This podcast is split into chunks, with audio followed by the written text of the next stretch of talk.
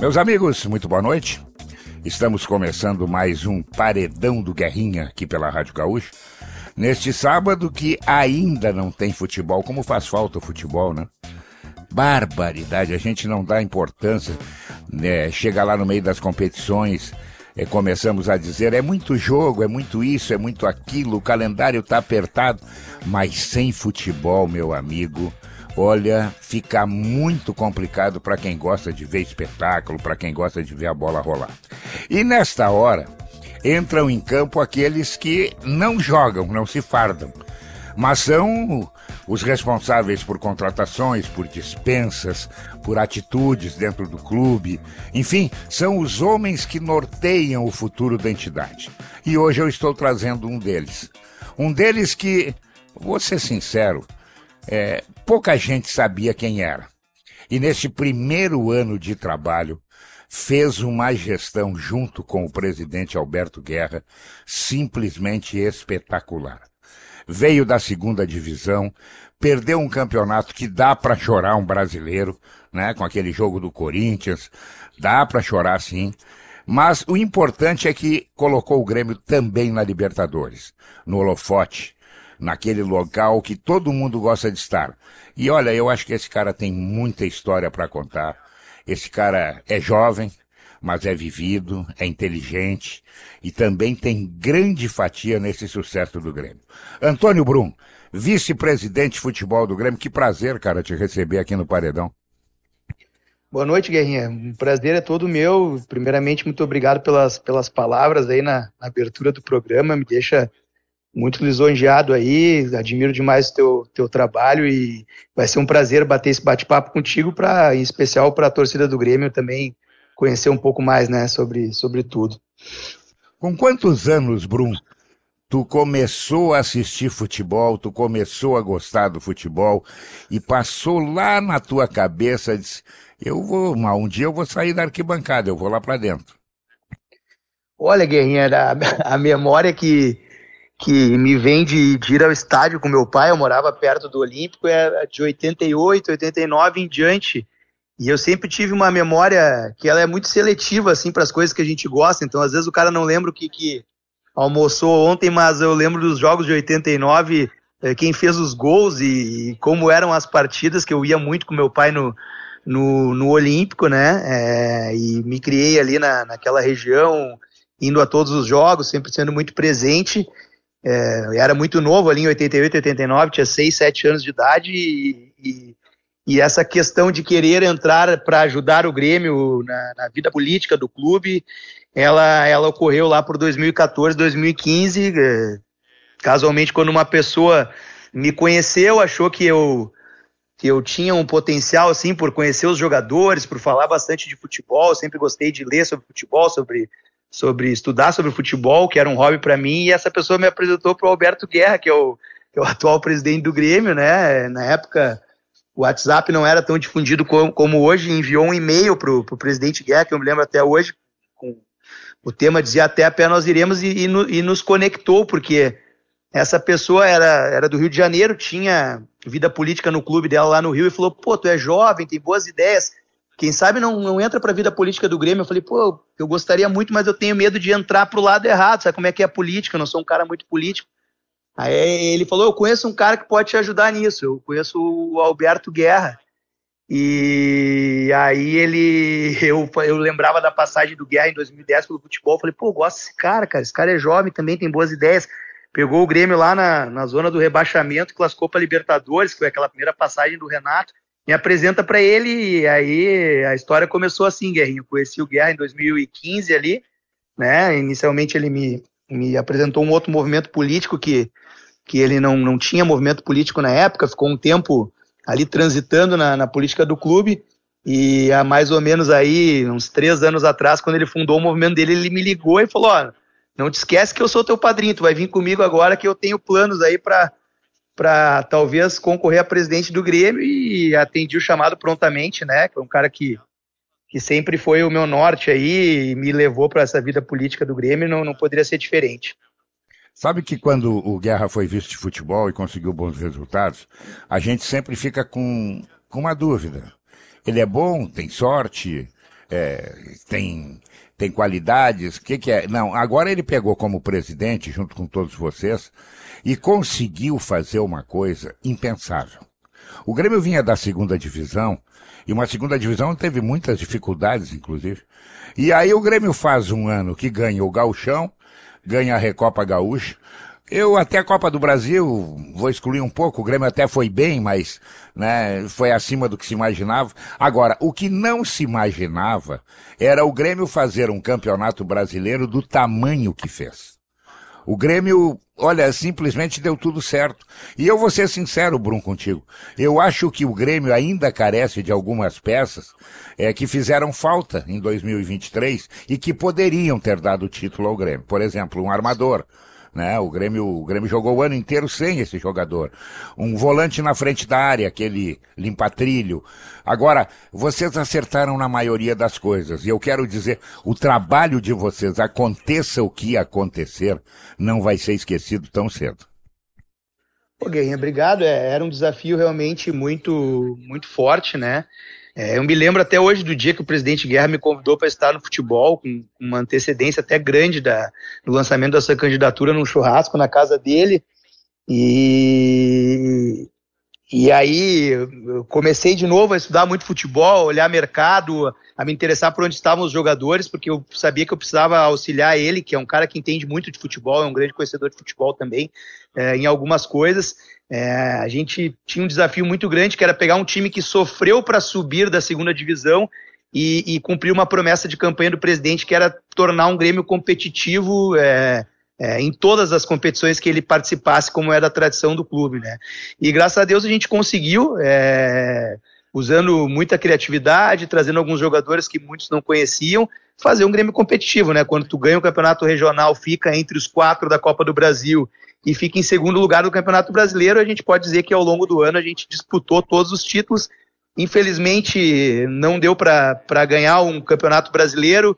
É, ficou muito próximo, talvez seria um feito histórico, porque eu acho que nunca houve um clube que saiu da, da segunda divisão e foi campeão brasileiro no ano seguinte, né?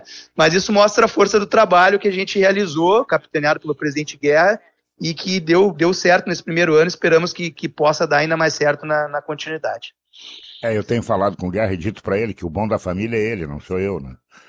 Bom é, é, porque, pô, ele é, ele é mágico, ele consegue fazer coisa. E ele, ele tem uma, uma coisa, Bruno, que eu também notei em ti. É, vocês são uns caras da paz. Né? Vocês não vêm para o microfone berrar, argumentar, que, explicar. Não, não, não, não. É tudo internamente. Isso ajuda demais, né? Aquele negócio de chegar no vestiário, chama os jogadores, pô, cara, o que que tá vendo contigo? Tu joga muito mais do que tu tá jogando. Ah, eu tô com um problema assim. Não, vamos resolver o problema, depois tu vai jogar então.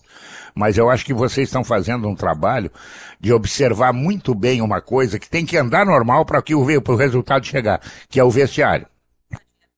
É, Guerra, é, não que não sejamos sanguíneos, que não temos palavra forte na hora que precisa, mas eu acho que isso muitas vezes não precisa ser externado para que passe a ideia de que se tem, né?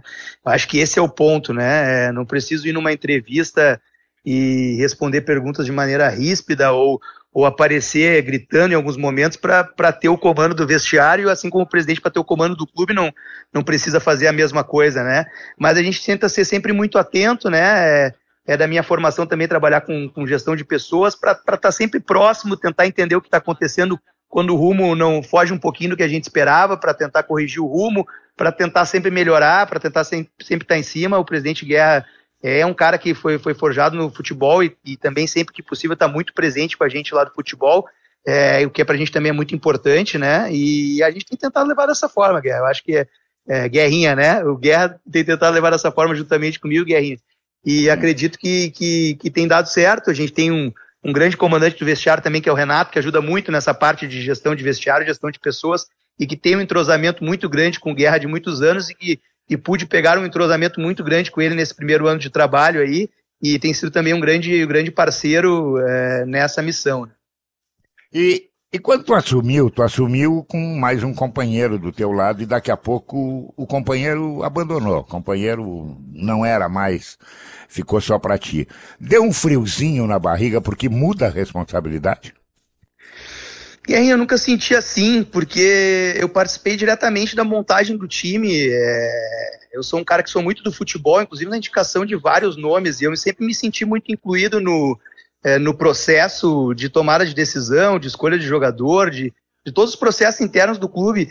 É, para mim, quando aconteceu essa mudança, simplesmente mudou a nomenclatura. Eu não, não me senti assim, é, com uma responsabilidade maior ou com um peso maior, é, como diretor de futebol ou como, ou como vice-presidente de futebol. Para mim, não alterou nada a minha forma de, de agir no dia a dia e tampouco de, de, de contribuir com o trabalho do departamento de futebol.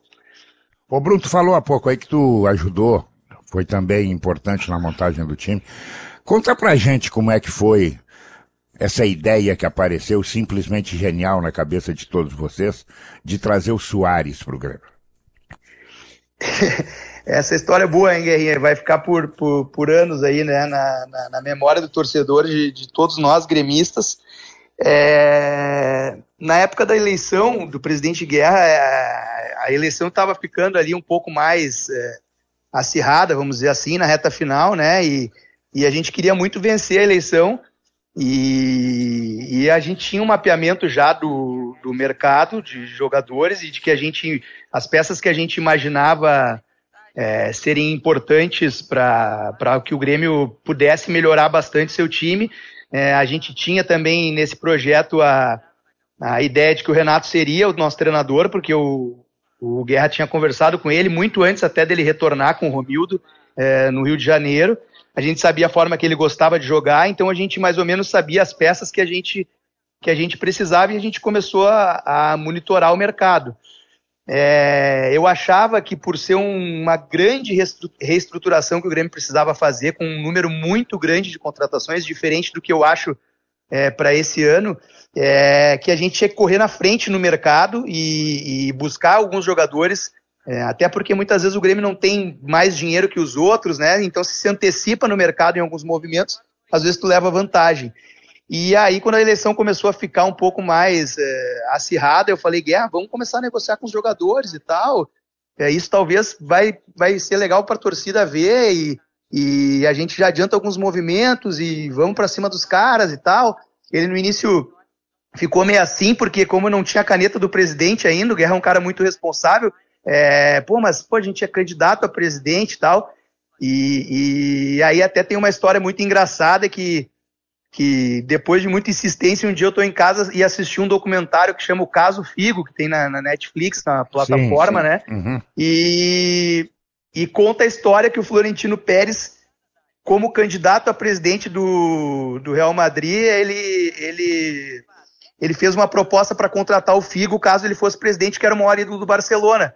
E aí eu ainda brinquei, pô, Guerra, se Florentino Pérez fez, tu faz também e tal. E o Guerra sempre sempre muito bem humorado, brincou e tal, e aí e aí a eleição foi indo e em um determinado momento ele ele me chamou e falou: "Tá, dessa tua lista aí, quem tu acha que a gente tinha aqui em cima antes, né?" E aí eu achava que o Grêmio né, precisava de um, de um meia central com as características do, do, do Franco Cristaldo, que estava tendo um amplo destaque no Campeonato Argentino e depois até acabou sendo eleito é, o melhor meia do campeonato. Achava que o Grêmio sentia falta de volantes que tivessem a posse de bola, e aí nesse nosso mapeamento tinha tanto o PP quanto o Carbajo, mas eu achava que o, que o Carbajo era um lance de mais dificuldade de negociação, então tinha que correr antes pela, pelo mercado sul-americano, né, ter olhos muito muito acirrados de todos ali, para né, muito apurados de todos para buscar os jogadores, e eu falei, presidente, o grande lance da, do teu mandato vai ser aproveitar que o Luiz Soares está no Uruguai e vamos tentar contratar o Soares.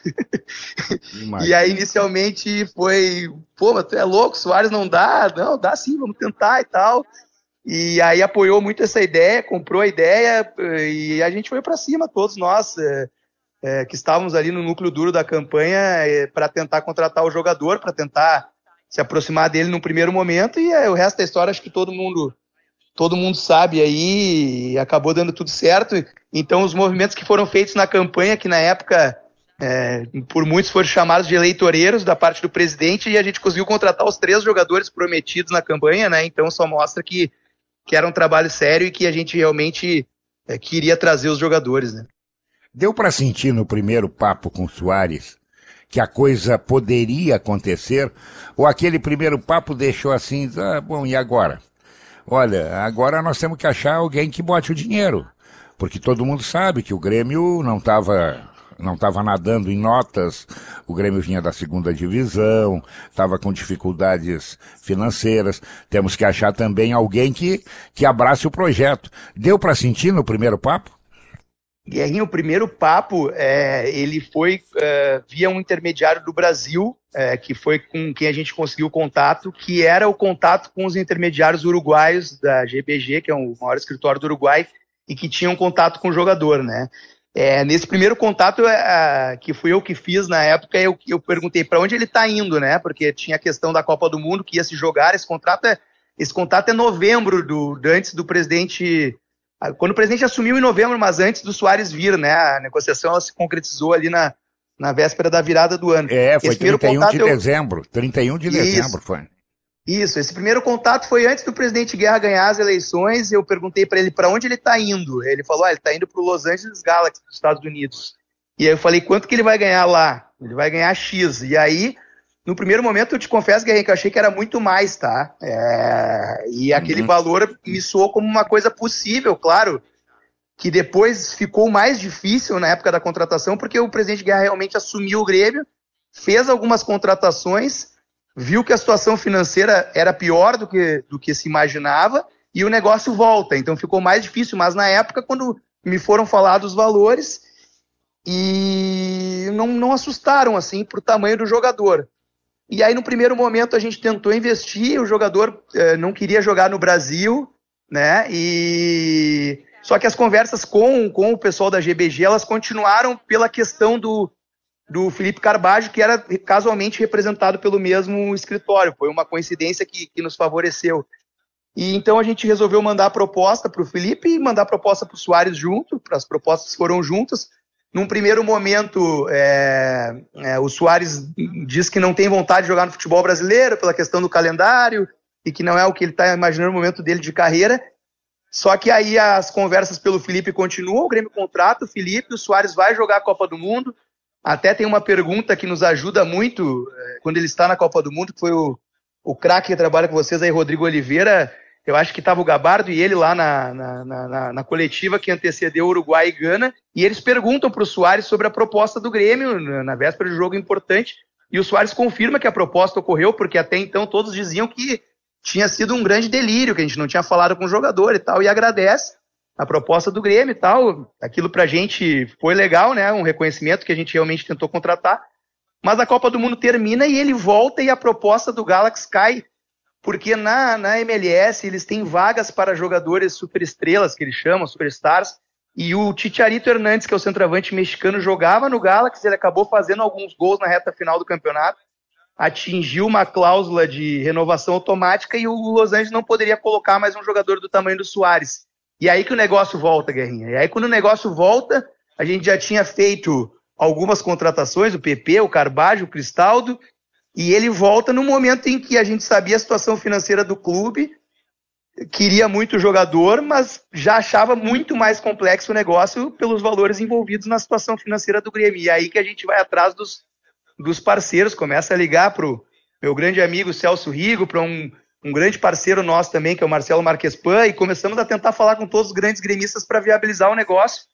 E graças a Deus é, é, deu certo, né? Eu me lembro até hoje na manhã que eu tava no CT do Grêmio, quando eu liguei pro Celso Rigo, falei, Rigo, acho que dá pra gente contratar o Soares. E ele, sério? E aí esses grandes gremistas todos abraçaram também o projeto da gestão guerra e acho que por isso que deu certo, Guerrinha. Quando muitas pessoas convergem para o mesmo objetivo, é, é, é, aí que as coisas andam e quando a gente faz com amor, aí as coisas também têm mais chance de, de dar certo. Pois é, porque quando contrataram, muita gente pensou assim: pô, o Grêmio está trazendo um cara que já passou. Tanto é verdade que ele não está mais na Europa, né? Mas aí o Soares, meu amigo, assumiu e assumiu um papel super importante. Eu digo que vocês jamais serão esquecidos, muito pelo Soares, mas é preciso ter coragem, ter arrojo, né? E vocês tiveram isso. Acreditaram sempre que a coisa poderia fluir como fluiu. Olha, Sim. parabéns, foi uma grande atitude e o torcedor do Grêmio jamais vai esquecer disso, jamais vai esquecer de vocês e do Soares. Guerrinha tem uma grande curiosidade, tá? É, eu assisti todos os jogos que ele fez no Uruguai completos e a gente produziu um vídeo para provar que ele ainda estava na ponta dos cascos, porque todo mundo achava que ele já tinha passado do, do ponto, né? E aí a gente já, já, já tinha assumido o Grêmio, então tem toda a estrutura do nosso CDD, que é um grande parceiro do clube, que nos ajuda né, a buscar contratações, é, gurizada ali manja muito de futebol, e a gente usou as ferramentas para ver todos os jogos e, e e analisar o jogador mais profundamente. E eu me lembro na manhã que a gente montou o vídeo e eles falaram para mim assim: é sério mesmo, a gente precisa fazer um vídeo do Luiz Soares, não, a gente precisa fazer, cara, porque se algum parceiro achar que, que é uma coisa só comercial, a gente tem que mostrar que, o que é mais importante, que vai ter ganho desportivo. E Guerrinha, eu me lembro que eu pedi esse vídeo, saí da sala, fui fazer outras coisas. Quando eu voltei, horas depois, eles falaram assim: cara, eu trabalho aqui há oito anos, trabalho aqui há seis anos, trabalho aqui há dez anos, é o vídeo mais espetacular que a gente já produziu de um jogador. E Guerrinha, ele estava na ponta dos cascos para a posição que ele joga, que é de centroavante, né? Ele, ele chuta provou. de direita, ele chuta de esquerda, ele, ele segura a bola, ele sabe provou. o time, né? É, Exatamente. não, ele é, ele, é, ele é diferenciado. Ele é diferenciado. A gente, a, a, gente não, hoje o futebol mudou muito, né? A gente diz assim, ah, mas é, é um futebol coletivo, ele cansou de ganhar jogo sozinho. É, exatamente. Cansou exatamente. de jogar, ganhar jogo sozinho. Ele dá, dá em mim que eu vou resolver. E resolve. Isso é muito importante, né? Muito Eu acho que na carteira de trabalho dele nem está escrito centroavante, está escrito comandante de ataque, porque ele faz todas as ações do ataque Exato. acontecerem, né? Por isso que Exato. ele tem um número de assistências muito alto, né?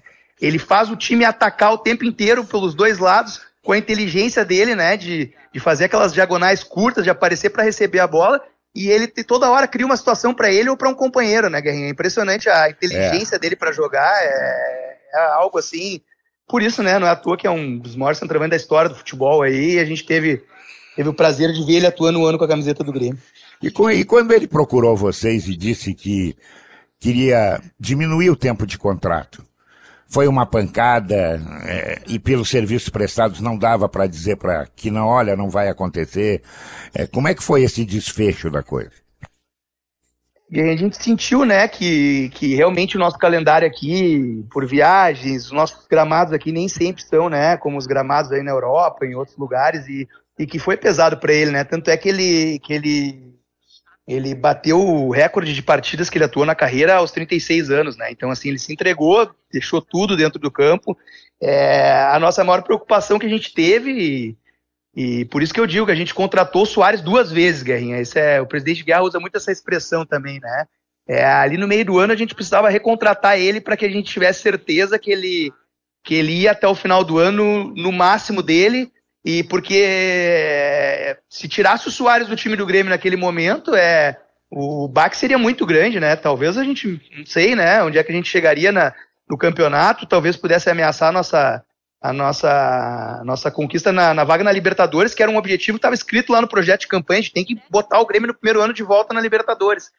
Então a gente tentou conduzir da melhor maneira possível para não sobrecarregar o jogador pelo esforço que ele estava fazendo, né? E ele tinha outros projetos de vida que, que agora vieram à tona aí com a, com a chegada dele em Miami, projeto que envolve família, amigos, jogar numa liga né, com uma competitividade menor, com menor número de jogos e não prejudicar o Grêmio desportivamente. Esse foi a grande, a grande sacada de, de toda essa conversa, negociação que aconteceu no meio do ano. E eu acredito que ela terminou da melhor maneira possível, sabe? Ele fez o, o ano completo, é, entregou tudo que podia. O Grêmio quase foi campeão brasileiro, como tu bem disse, mas atingiu os objetivos aí de vaga na Libertadores. Pô, o torcedor estava feliz até o último jogo lá, lotando a arena, é, e virou um grande ídolo aí da, da torcida do Grêmio para para ficar para sempre aí na história. E agora, o pepino está na tua mão. Como é que faz para encontrar alguém que ande perto do Soares? O cara fica refém da própria contratação, né, Guerrinha? Sabe como é que é, né? O cara, quando a isso é, sobe... Isso aí, isso aí é o seguinte, Brum. Tu namorar a menina mais bonita da sala de aula e a menina muda de colégio. Aí tu olha para o lado e diz assim, pô, mas só sobrou isso.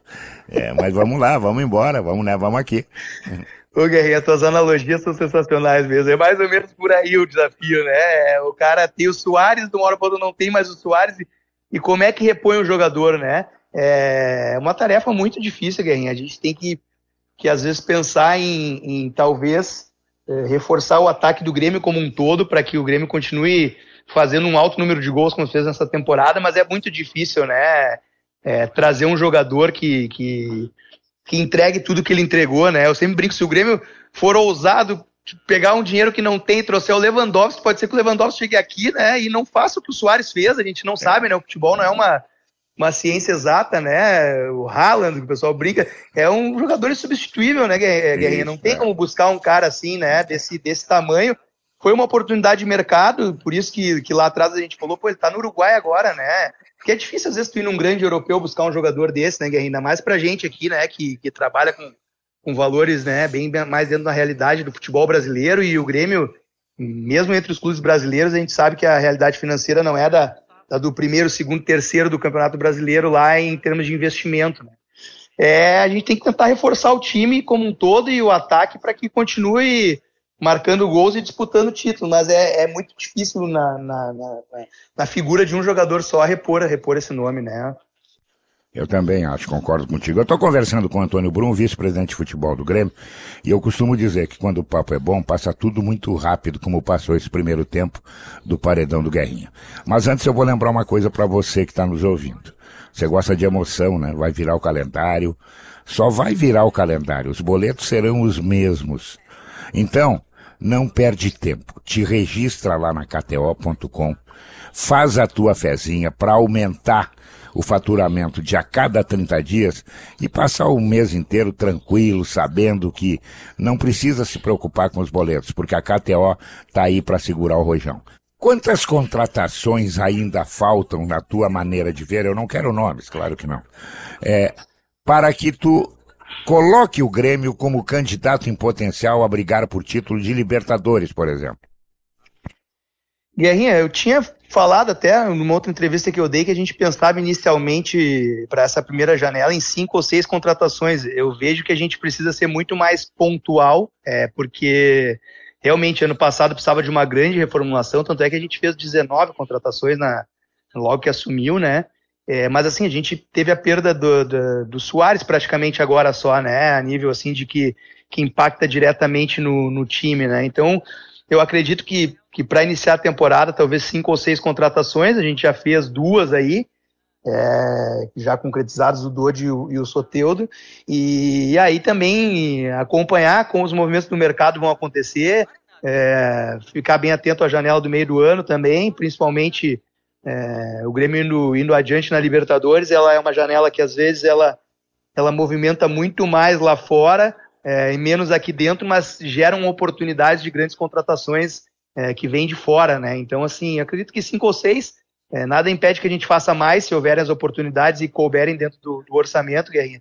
É muito importante salientar, a gente, a gente trabalha dentro de um orçamento de maneira rígida, que é passado pelo CEO do clube, e a gente tem que respeitar tanto esse orçamento para transfer de jogador quanto para folha salarial. Então, assim, é, não é assim, vai contratando à medida de que, ah, esse aqui tá bom, esse aqui serve, o preço desse aqui tá legal. A gente tem uma planilha que a gente segue a risca e a gente quer, quer, quer trazer a profissionalização para dentro do clube. Então, a gente tem que seguir o orçamento que, que foi montado. Então, é, é todos esses fatores têm que, têm que ser observados.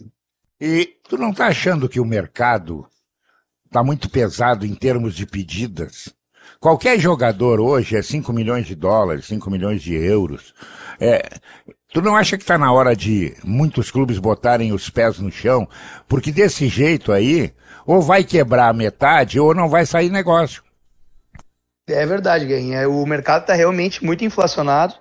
Por isso ainda que, que a, gente, a gente valoriza mais o trabalho feito pela, pela gestão do presidente Guerra, em que a gente foi muito criativo em algumas contratações, jogadores que, que vieram com investimento muito baixo, com salário muito muito baixo também e, e, e entregaram um retorno um retorno bem importante para o clube, porque realmente é, no volume que a gente precisava contratar de jogadores, a gente não teria condições financeiras de fazer 19 contratações é, todas nesses valores que, que, que o mercado tem praticado, né? Mas realmente assusta, né? Para clube como o Grêmio que que às vezes investir 3, 4 milhões de dólares no jogador já é uma das maiores contratações da, da história do clube, né? E a gente escuta esses valores, às vezes, por, por como tu falou, né? Por, por, por jogadores ali que, que jogaram poucas partidas, tiveram algum destaque em algum clube, e às vezes a gente escuta 8, 9, 10, 12 milhões de dólares de euros, e realmente para o Grêmio, infelizmente, é são impensáveis esses, esses valores, né? E tu acha, ô Brum, que é, agora na virada do ano, abertura de janela, que o Grêmio corre o risco de perder alguns, principalmente os seus meninos? Olha, Guerrinha, a gente teve sondagens é, de muitos deles na janela do meio do ano, é, principalmente desses formados na, em casa, né, oriundos da categoria de base. É, mas realmente o presidente foi muito inteligente em não querer é, simplesmente para fazer caixa, queimar alguns ativos do clube, né? Então, assim, as propostas, é, tirando a do Bitelo, que atingiu o que o Grêmio imaginava ali no valor de 10 milhões de euros, elas não atingiram o que o Grêmio esperava e o presidente optou por não vender nenhum dos nossos jovens, jovens talentos. E a gente não tem como, como prever, mas acredita que pode voltar a, carga por muitos deles, né? Desses jovens aí.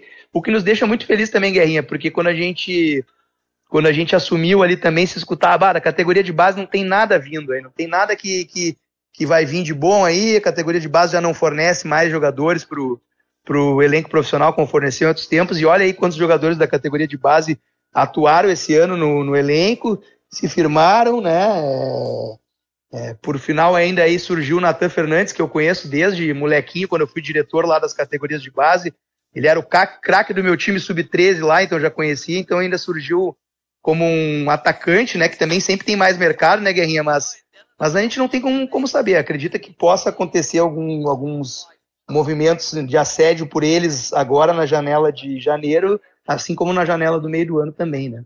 Eu tenho dito no sala de redação que substituir o Soares não é uma missão difícil, ela é impossível. Não tem. é, verdade, não tem, não tem. E, e que eu, por tudo que eu aprendi no futebol, e não foi pouco, eu estou achando que o grande protagonista do Grêmio em 2024 será o Natan Fernandes. Eu vi nesse menino em algumas poucas atuações algumas coisas que a gente não vê mais no futebol hoje. O arrojo, ele vai para cima do adversário, ele não tem medo de tentar o gol do, do, do, o gol do Grêmio.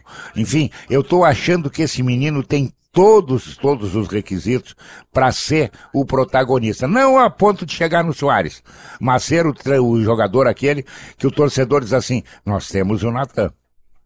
É, ele é, ele tem um potencial muito grande. Eu conheço ele desde de menino, né? Na época a gente foi campeão da, da Iber Cup, que era considerado um, um campeonato mundial da categoria, né? Venceu o Chivas do México na final por 4 a 0 Ele era um dos principais jogadores do, do, do time e ele já fazia barbaridades desde de, de muito jovem, né?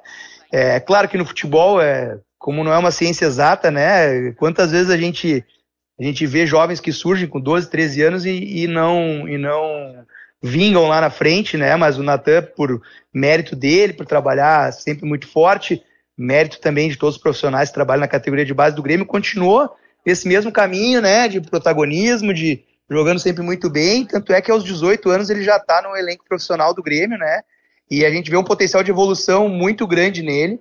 Acredito que o Renato é muito inteligente na hora de lançar esses jovens, né? Porque às vezes a gente lança também de uma vez só e, e, e se a coisa não vai, às vezes acaba queimando o garoto. É, tem lançado ele aos poucos e a gente aposta muito nele para essa temporada agora, 24, como, como um protagonista do time, né? Como um jogador que vai ter mais minutagem, vai jogar mais jogos, vai, já vai fazer mais gols e vai ser mais importante para o elenco do Grêmio aí como um todo. E como é que faz, Bruno, para superar Flamengo, Palmeiras e Atlético Mineiro? Que botam o dinheiro, não querem saber. É, como é que o Grêmio vai ter que, vai ter que encarar essa confusão que tem pela frente? É, Guilherme, tem que ser mais assertivo, né? É, acho que a gente foi bem assertivo na, nas contratações do ano passado, tem que ser mais assertivo nas contratações, é, tem que estar preparado para os confrontos, tem que ter um time aguerrido, né? Que, que, que não se entregue, né? Que não, não dependa não dependa só da, da parte de elencos milionários, da parte técnica, mas também entregue a identidade do Grêmio dentro de campo para superar esses adversários. Mas, mas Guerrinha, nada que foi diferente de toda a história do Grêmio, né? O Grêmio, quando foi campeão da Libertadores as três vezes, é, certamente não era na, nas três vezes o, o elenco mais badalado ou mais caro, e mesmo assim, como é da nossa tradição aqui no Grande do Sul, que os times fortes e competitivos. Acho que o nosso desafio é esse, né? No, se a gente ficar lamentando que eles têm mais dinheiro, que eles vão lá e podem contratar mais, é, não adianta, o jogo é esse, né? São clubes que, que têm um poder financeiro maior que o Grêmio a gente tem que, tem que lidar com isso e, e para tentar superar eles. Acredito que nessa temporada, apesar de não, não, não ter não ter tido nenhum, nenhum título é, a nível nacional, né? É, a gente fez enfrentamentos de igual para igual, venceu muitos deles e está pronto para também nesse próximo ano tentar fazer a mesma coisa. Né? Me diz mais uma coisa, Brum, que o torcedor do Grêmio deve estar ansioso para saber. Como é que o Grêmio vai tratar, e quando eu falo Grêmio, evidentemente que eu falo em ti, falo no Guerra, o caso Jeromel. Eu, eu hoje disse no sala de redação uma coisa e acho que não estou completamente equivocado pelo que ouvi do Jeromel. O Jeromel quer encerrar a sua carreira no Grêmio. O que a gente precisa bater palma porque foi disparadamente um dos maiores zagueiros da história do clube. Agora, ele até diz que aceita baixar salário e aceita seis meses.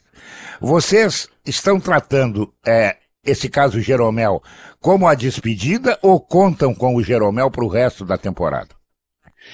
Vai se resolver essa situação do, do Jeromel, viu, Guerrinha? Ele é um grande ídolo do, do, do Grêmio, né? É, tem uma história muito bonita no clube, pô. Foi o capitão que levantou a, a Libertadores da América, nossa terceira Libertadores. É um cara muito importante no, no, no, nosso dia a dia ali, é um líder, né? É, a, gente, a gente pensa no, no, Jeromel eh, como jogador, né? Não só né, como né, a questão simbólica, né? Agora, ele já tem 38 anos, né? Já não é mais um garoto, como ele mesmo fala, então é, é, ele permanecendo no Grêmio, a gente acredita que ele vai permanecer. A gente tem que ver no dia a dia até onde ele pode ir, né? É, mas assim, o máximo respeito pela história do Jeromel. É, as poucas vezes que jogou aí na, na temporada é, que passou, jogou muito bem. Infelizmente, teve recorrências de lesões, mas mesmo quando ele está lesionado, ele foi muito importante no dia a dia aí, é, com o grupo, é um líder e, e é, o Grêmio trata seus ídolos com o maior respeito, sempre. É, isso é verdade, tem razão. E aí outro caso que também pergunta ao torcedor, o que, que o Grêmio pretende fazer com o Luan?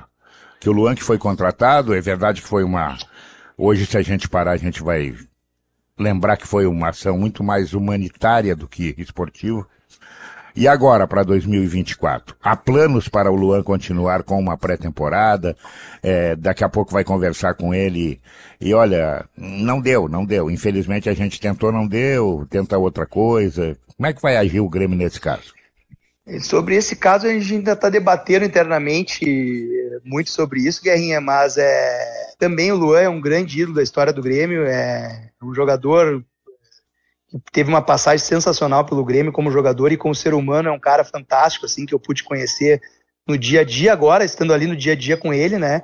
É, eu acho que o mínimo que o Grêmio poderia fazer para o Luan era, no momento todo ali, todo aquele problema que ele passou, era estender a mão é, para ele, trazer ele para dentro do clube, para para receber carinho de novo e foi só o que ele recebeu nesse, nesse tempo aí, nesses meses que ele, né, que ele, que ele esteve aqui com a gente no dia a dia. É, pô, teve uma ação lá em que ele, foi vendido uma camiseta comemorativa autografada por ele, esgotou todas em poucos minutos.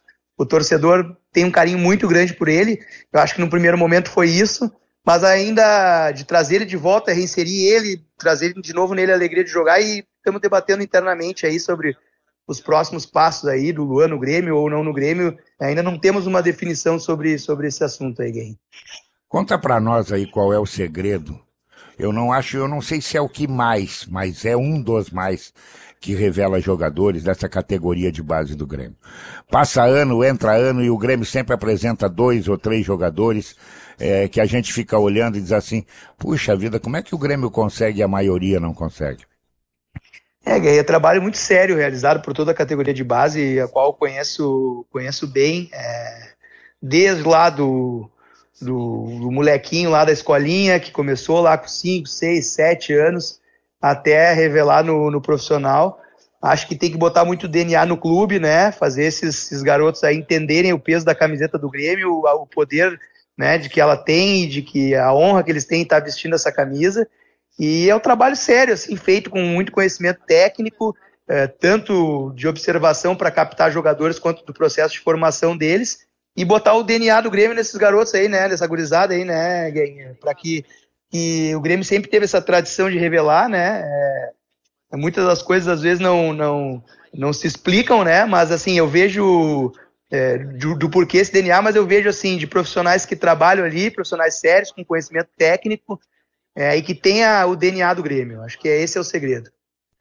Você falou no outro há pouco que o Grêmio já apresentou dois nomes, é verdade, o Dodge e o Soteldo. Renovou com o Kaique.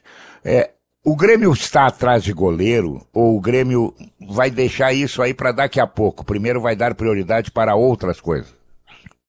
A gente está olhando, olhando tudo, Guerrinha, assim, é, todas as posições, porque a gente, a gente quer reforçar o grupo como um todo, até porque é, a gente vai disputar uma competição a mais esse ano, né, com um grau de exigência muitas vezes maior até do que as que a gente disputou, então a gente tem mais uma Libertadores, então a gente quer reforçar o grupo o grupo como um todo. É, a gente não, não quer garantir se vai contratar essa posição ou aquela, porque, como eu te falei, os movimentos do mercado acontecem, muitas vezes vão ter que priorizar algumas posições e, e não outras, né? E o Grêmio teve a saída de, de dois goleiros agora na temporada de 2023, né? E acabou repondo com um, e, e jovens que vieram da categoria de base é, se integraram ao elenco também. Então a gente está analisando todas as posições, ganha. A gente quer reforçar um grupo como um todo, assim, não quero cravar nenhuma posição especificamente. O centroavante é certo que nós vamos trazer, porque esse não tem como, como não trazer, é, né? O centroavante. Trazer, trazer. É, mas assim, é, vamos tentar reforçar o, grupo como um todo de maneira inteligente dentro da, das possibilidades financeiras do clube. Eu acho que atrás do centroavante tu vai acabar perdendo muitos dias de praia. Porque o futebol brasileiro, é, se a gente for olhar, é, não tem muitas opções. Né? Olha, olha quem são os goleadores brasileiros em 2023.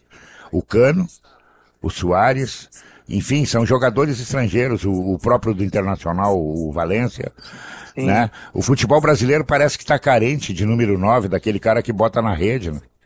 É verdade, Guinha. Isso, isso é uma, uma carência que já vem de algum tempo, né? A própria a própria seleção brasileira que, que jogou na última Copa, eu acho que assim, 9-9 com aquela característica diária mesmo, tinha o Pedro, né? Que eu acho que talvez é o, é o grande destaque como é, brasileiro a nível é, de Pedro, campeonato brasileiro, Pedro, né? Pedro e Gabigol, né? É, exatamente, mas assim, é, digo, na Copa do Mundo foi, é, foi o Pedro Copa, e, e, o resto Pedro. eram jogadores que jogavam ali, uhum. mas não são oriundos ali daquela, daquela posição, né? Então, realmente, é uma posição, às vezes a gente até não entende muito, né? Porque que algumas posições com o passar dos anos, vão revelando é, cada vez menos jogadores. O meia tradicional, que eu sei que tu gosta muito, eu Gosto. escuto teus comentários Gosto. ali, também Gosto. é um artigo raro hoje em dia, né, é no raro, mercado, é né, o camisa é 10. E... Uma vez eu falando com uma vez eu falando com o D'Alessandro, eu disse pro D'Alessandro, D'Alessandro, agora começaram com essa conversa de que o armador não precisa para abrir mão. Diz ele, é como tu abrir mão do engenheiro numa obra, Guerrinha. Entendeu? E é, é verdade. É verdade. Tu precisa ter é. alguém para abastecer, né? É por aí, é por aí. Então a gente vê alguns. A gente teve também uma, uma carência agora, até a nível de seleção. A seleção brasileira foi com um lateral direito para a Copa do Mundo e o outro era um zagueiro que jogava de lateral também. E graças a Deus, até na lateral direita fizemos duas contratações, os dois puderam nos ajudar muito ao longo da temporada, os dois laterais, mas é uma posição também que, que às vezes fica escassa no mercado, né? Mas eu acho que realmente o centroavante ele é é a grande dor porque é o cara que decide jogos, né? Então assim, tu não, tu tem que ter um cara ali que, que bota a bola para dentro, né? E, e, é uma posição que, que infelizmente está tá cada vez mais escassa aí no, no mercado. E como é que é trabalhar com o Renato, Bruno? Tu é aquele cara que daqui a pouco vê que a coisa não vai bem, tu encosta nele, diz, Renato, a coisa não tá legal, o que, é que nós temos que fazer? Ou tu é um cara que espera ele chegar em ti, entendeu? E diz assim, Pô, meu vice, é, hoje fomos mal, mas eu sei aonde está o furo da bala. Olha, Guerrinha, eu vou te dizer que tudo que eu escutei sobre o Renato antes de conhecer ele, de trabalhar com ele, é, 99% das coisas são mitos, tá? É um cara muito tranquilo de trabalhar, é um cara que aceita opinião, aceita indicação de jogador, é, muito tranquilo assim de, de diálogo. Acontece tanto uma coisa, às vezes eu encostar nele e sugerir uma coisa, pô, tá aí, tá, tá bem, tá precisando de alguma coisa, como às vezes ao contrário, né, dele, dele vir até a gente, é muito tranquilo, assim, é, se cria muito em, em, em, cima do personagem, né, muitas histórias, muitas coisas, mas assim, é um cara é, que eu posso dizer que é um amigo, é muito bom de trabalhar no dia a dia, é um cara que deixa o ambiente, o ambiente leve, que aceita a crítica, aceita a cobrança, aceita diálogo, é muito, muito tranquilo, Guerrinha, de, de, de trabalhar com ele. E, e, a gente sempre tem uma relação muito aberta tipo, para que esse diálogo possa ser para os dois lados. Se ele também precisar chegar encostar na gente e trocar uma ideia no sentido contrário, a gente está sempre aberto. E acho que isso deixa o ambiente leve, né? Deixa o ambiente com confiança, com lealdade, é... que é o mais importante dentro do futebol, né? A gente saber que que tá todo mundo ali pelo mesmo objetivo, né? Imbuído da mesma coisa. E foi muito tranquilo, assim, de trabalhar com ele. É, é, posso dizer que, que, que, é um amigo aí que eu fiz aí nesse, nesse pouco tempo que eu tô no, no, no futebol. E com a boleiragem?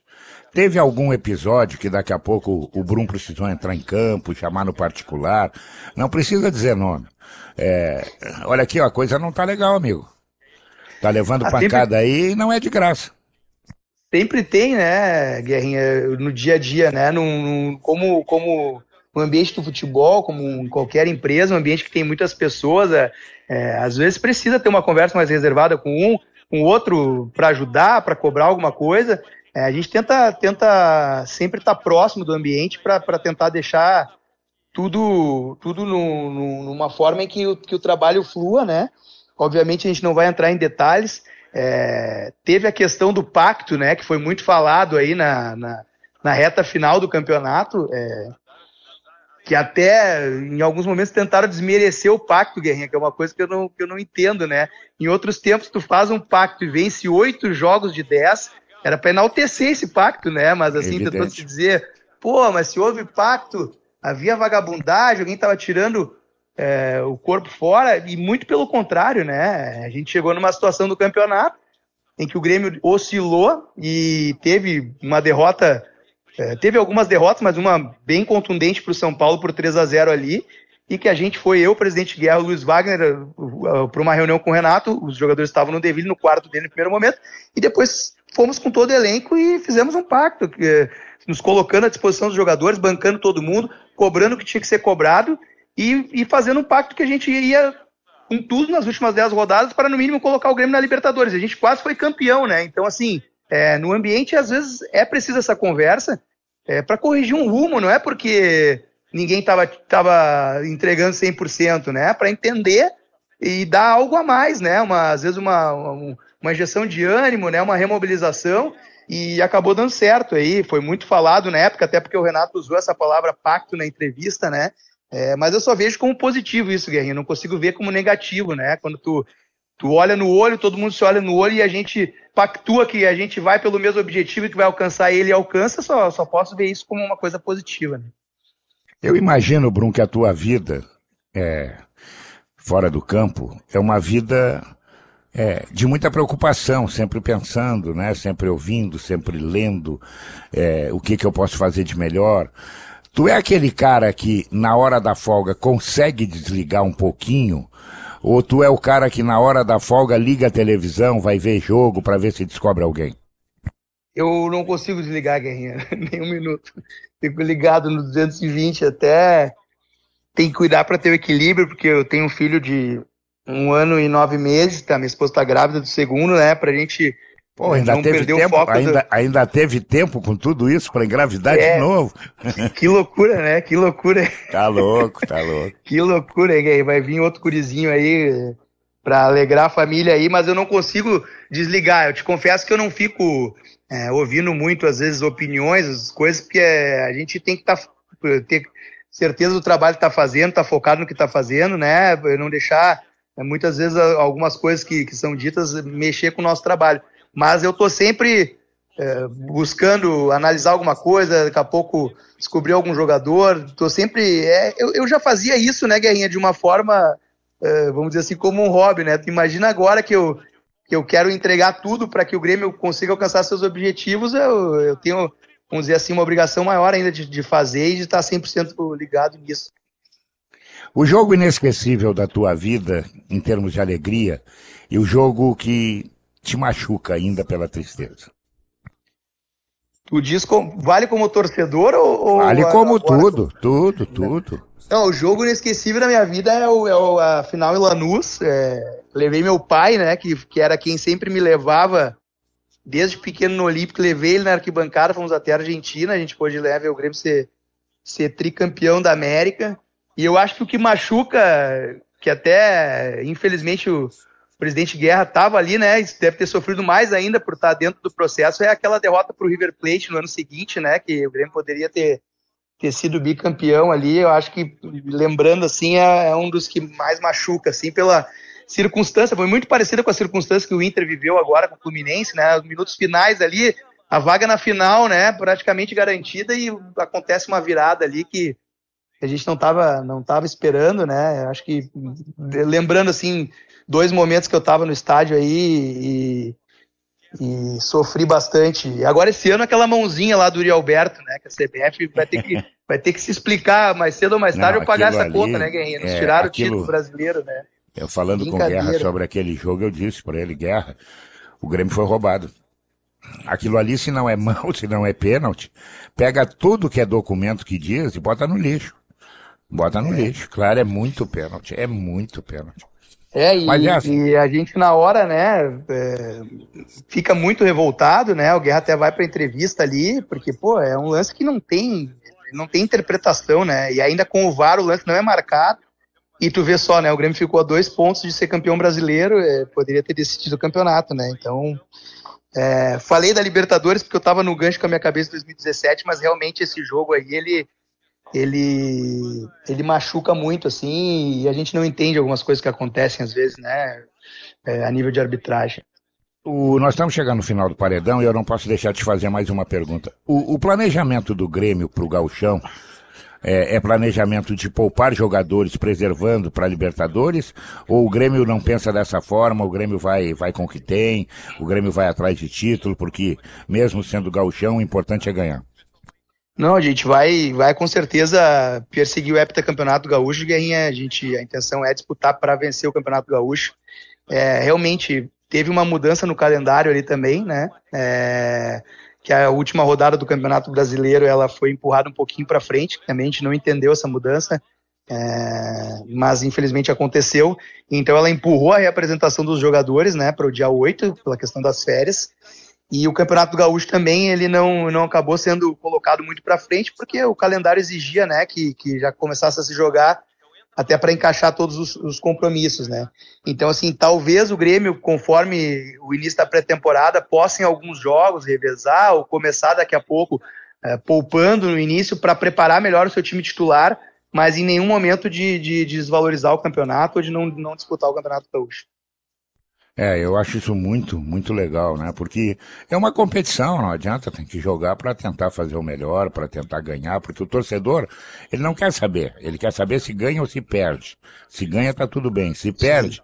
já começa a corneta, já começa, viu, olha, os caras estão pensando em outra coisa. Bom, Sim. Tu agora, tu agora vai ter que botar a memória para funcionar, porque chegou a hora daquelas duas perguntas que eu faço para todos os meus convidados. O que que tu fez, seja na tua vida pessoal ou profissional, que tu não deveria ter feito? E o que que tu ainda não fez, mas tu quer fazer? Puxa vida, Gui.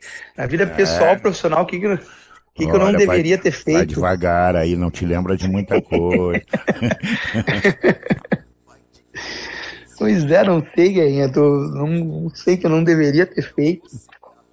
Não sei, cara. Eu sou um cara que sempre prefiro pecar por excesso que por omissão, assim. Então não me arrependo muito de nada que nada que, que tenha feito, assim. E o que eu, o que eu, o que falta fazer é, é a gente tem que contribuir, espero contribuir com a gestão do presidente Guerra para a gente a gente ganhar um grande título aí de, de expressão aí nacional é, durante a gestão dele. É, se eu vou estar no futebol ou não, é, eu espero contribuir para que o presidente é, alcance esse objetivo, dar essa alegria para a torcida do Grêmio. Bom, eu conversei com o Antônio Brum, vice-presidente de futebol do Grêmio, um papo maravilhoso, gostei demais. A gente precisa se encontrar para tomar um café, botar a resenha em ordem. E eu quero te desejar, Brum, para ti, para tua família, para todos aqueles que estão te rodeando, te ajudando e que tu também presta os mesmos serviços, um grande 2023 com muita saúde, com muita alegria, com muitos, muito sucesso, entendeu? Que tu continue sendo esse cara que o torcedor do Grêmio olha e diz assim: eu tenho confiança nesse cara. Parabéns. Pô, obrigado pelas palavras aí, o bate-papo foi realmente muito, muito agradável. Vamos combinar esse café, um chopinho aí, alguma coisa, uma hora desta aí para para estender um pouquinho mais esse bate-papo aí, deixar um abraço para toda a torcida do Grêmio que, que te escuta aí e, agradecer o apoio em 2023. Tenho, tenho certeza que eles vão continuar forte com a gente em 2024 para a gente sem a nossa torcida, a gente não, não tem como alcançar nossos objetivos, a gente precisa muito, muito deles. O papo com o Bruno terminou. O que não terminou é o prazo para você se registrar no, na KTO.com. O que, que você vai fazer? Você vai fazer uma fezinha no futebol. Ah, não tem futebol gaúcho? Sim, mas tem futebol internacional, tem vôlei, tem basquete, tem tudo que você gosta, com a chance de aumentar o faturamento, o que é mais importante. Por quê? Porque 2024 está batendo na porta, o carteiro já entrou na rua com os boletos e, infelizmente, nós temos que passar lá para pagar. E a KTO está louca para colaborar com você. Muito obrigado pela atenção, muito obrigado por tudo. Um grande 2000, uma grande entrada de 2024 para todo mundo, com muita alegria, com muita paz, com muita saúde, com boa cabeça. E o paredão, o paredão volta sábado que vem. Tchau.